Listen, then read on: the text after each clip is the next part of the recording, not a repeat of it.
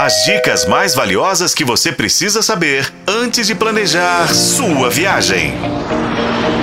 Sua viagem. Olá, ouvintes! Já fivelou cintos por aí? Bem-vindo à sua viagem, o seu canal de turismo na FM O Tempo. Olha, quando te disserem que Gramado é a Disney brasileira, pode acreditar.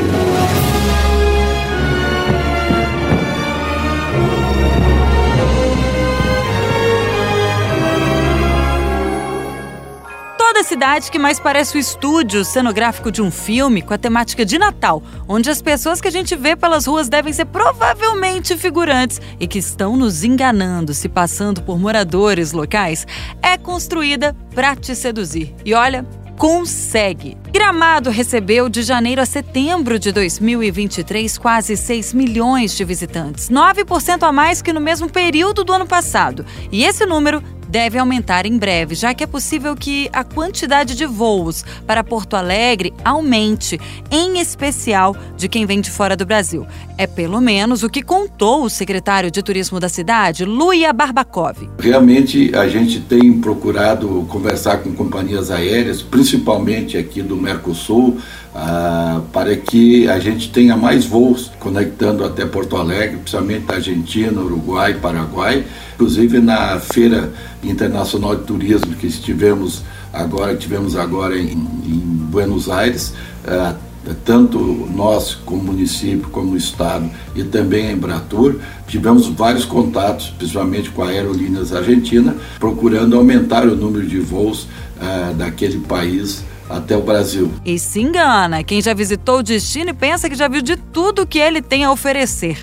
A cidade se renova diariamente. Além disso, as atrações já conhecidas estão em constante atualização, sempre se reinventando. Ai, Renata, mas eu sou solteiro, gramado é só para casal. Ai, gente, presta atenção. Não importa a época do ano, há sempre algo de especial para fazer em Gramado, seja sozinho ou acompanhado. A cidade gaúcha ganhou fama de destino destino para casais mesmo, colocando até no bolso outros lugares bem famosos, tipo Monte Verde aqui em Minas e Campos do Jordão em São Paulo. E, de fato, a região é muito frequentada pelos apaixonados em busca do momento romântico. Mas dá, gente. É possível e, aliás, indicado fazer isso pelo menos uma vez na vida. Curtir o clima da Serra Gaúcha, um delicioso jantar à luz de velas, tomar um bom vinho e relaxar numa hospedagem cheia de requinte e conforto sozinho. Isso mesmo, gente, sozinho. Afinal, você precisa ser o grande amor da sua vida antes de qualquer outra pessoa, você não concorda? Vá aberto para conhecer gente, além de lugares. Os moradores de Gramado são super receptivos e acolhedores. E olha, são tantas opções para o viajante que é praticamente impossível repetir os passeios na cidade, a menos que você queira. Nos próximos dois episódios, eu trago para você ouvinte uma lista. Nove lugares para comer, beber, dançar, se divertir ou mesmo aumentar os seus conhecimentos que você precisa ver de pertinho quando estiver em Gramado. Eu sou Renata Zacarone e esse foi o podcast Sua Viagem. Acompanhe pelos tocadores de podcast e na FM o Tempo.